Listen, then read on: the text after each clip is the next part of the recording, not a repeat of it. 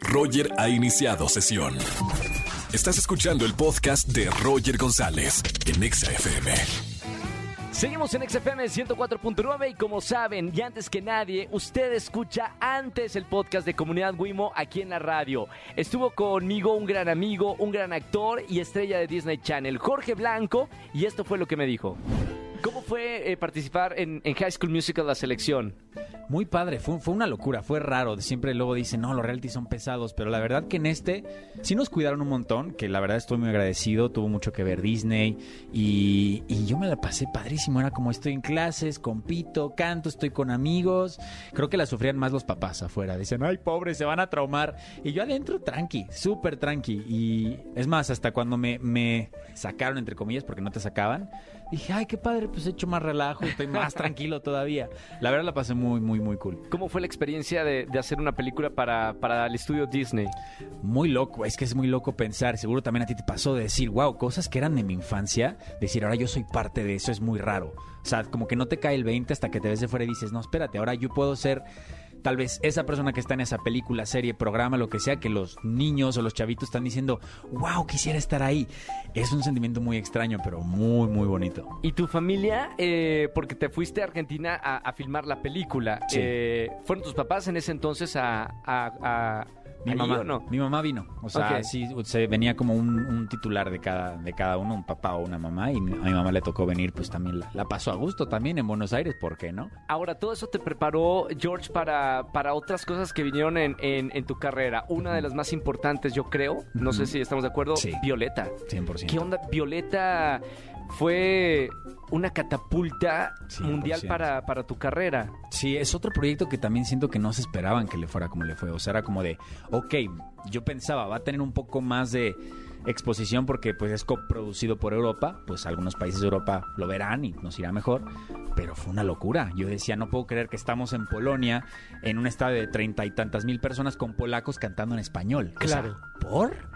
Fue muy loco. ¿Cómo eran las grabaciones de, de Violeta? ¿De mañana a noche? O sea, ¿era pesado o tranqui? Era muy intensivo porque pues era pues era, sí era formato muy novela, porque eran, o sea, 80 capítulos por temporada, imagínate. Claro. O sea, 10, 11 escenas por día, es así, vámonos, vámonos, vámonos. Y, y sí nos fogueó un montón por ese lado.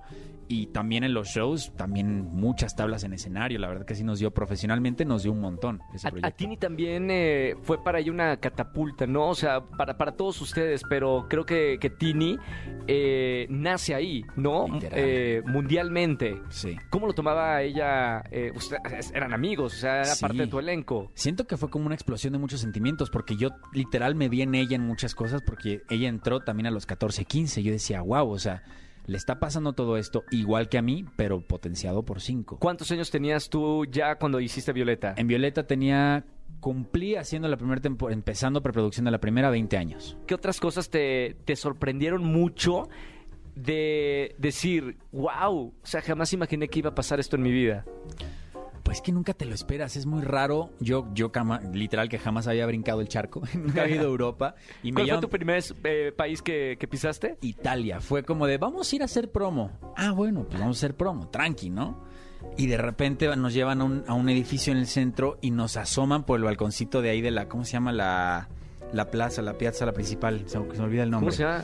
Eh, bueno, en la, en la piazza princi- principal de, de ¿No es donde se arroja la... Ah, de, Mi- de Milán, Sí. el Duomo. El Duomo, perdón, el Duomo. Y había como dos mil personas abajo. Y yo así de. Y esto, o sea, así nos, neta nos está yendo tan bien. Porque te dicen, está yendo muy bien. Y dices, ah, ok, Sí. chido, ¿no? Pero llegas y dices, por. Y te habla la gente. Aparte, la gente te habla como si te conociera del diario. Porque estás en sus casas. En, en- mientras comen con su familia todo el día. Y, Y de el verdad mejor sienten que te conocen. el, el adolescente, ¿no? Sí, muy fiel. Entre, entre niños y adolescentes, un público muy, muy apasionado. Luego hasta los papás eran hasta más apasionados que los Órale. hijos. Sí, era muy loco. Y, por ejemplo, en, en ese momento, de verdad que, que la fama llega tan fuerte, te lo pregunto porque, digo, está padre que, que me digas, en algún momento se pierde el piso, en algún momento, yo te conozco muy bien de toda la vida, pero quiero ver qué pasó por tu mente cuando pasaban esas cosas Sí. que son de película.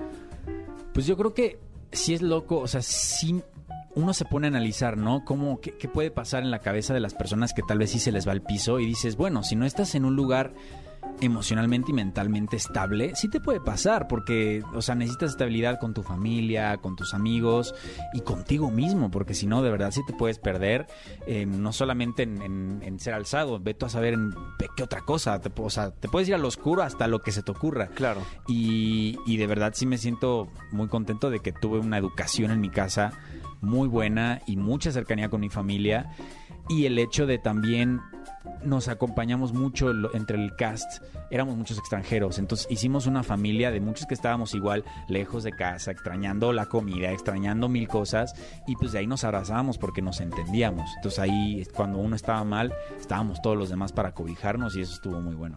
Esto fue un solo un adelanto del podcast de Comunidad Wimo con Jorge Blanco. Si quieren escucharlo completo, entren a mis plataformas, busquen Comunidad Wimo para escuchar este episodio. Escúchanos en vivo y gana boletos a los mejores conciertos de 4 a 7 de la tarde por Exa FM 104.9.